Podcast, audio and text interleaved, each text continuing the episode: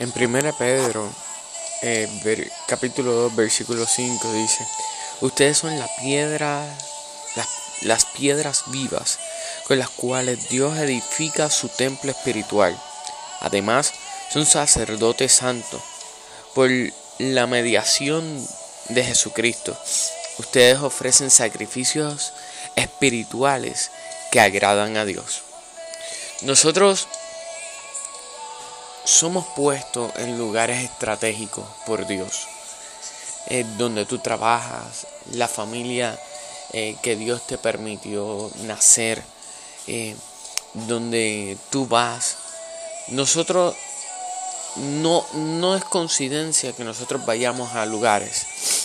Yo no sé si ustedes han fijado que ustedes entran a un restaurante de comida rápida y está completamente vacío no hacen nada más que ustedes entrar y detrás de ustedes comienza a haber una fila.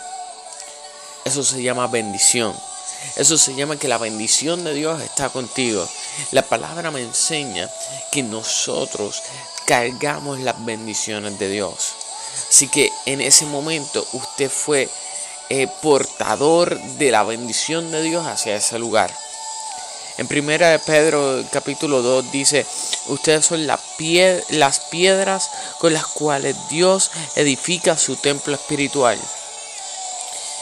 Dios edifica en cada lugar un templo. Dios edifica un templo y el lugar donde tú trabajas, tú eres ese templo. en tu casa, tú eres ese templo.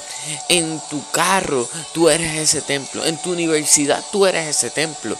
En, en tu escuela, tú eres ese templo. Así que, ¿cómo se está comportando ese templo? Más adelante dice, además son sacerdotes santos por medio de Jesucristo, ustedes ofrecen sacrificios espirituales que agradan a Dios. Dios agrada cómo eh, ustedes hablan con la gente acerca de Él, cómo ustedes se acercan a la gente a decirle, mira, tú eh, eres un, un, siervo de Dios. Tú puedes, tú tienes un gran potencial en las manos de Dios. Pero, pero, el versículo 5, la primera oración que dice, ustedes son las piedras vivas. Hmm. Si son vivas, quiere decir que en un tiempo estaban muertos. Y Cristo, a, a través de sus sacrificios, nos dio una vida eterna. Pasamos a ser lo que hizo eh, Pedro, que Pedro es la piedra donde la iglesia de Dios fue fundamentada. La iglesia de Dios fue fundamentada a través de, de Pedro y Cristo es esa piedra angular. Así que si usted tiene a Cristo en, su, eh, en tu corazón, hoy es un día para que empieces a edificar ese templo ese templo en tu corazón y que se avive la llama de Dios que hay en ti.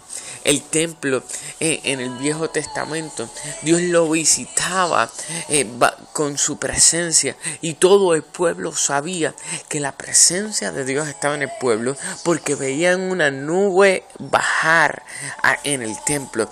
Yo no sé cuántas personas pueden ver la nube de Dios en tu templo. Yo no sé cuántos pueden ver la bendición de Dios en tu vida. Pero de algo sí yo estoy seguro.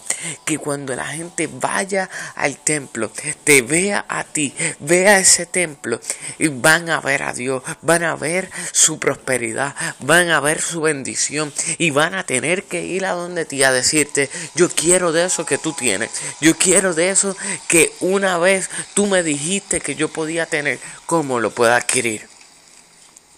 Así que en esta mañana limpia tu templo para que Dios pueda hacer morada en ti tú puedas ser esa piedra espiritual para que Dios edifique su templo en tu vida.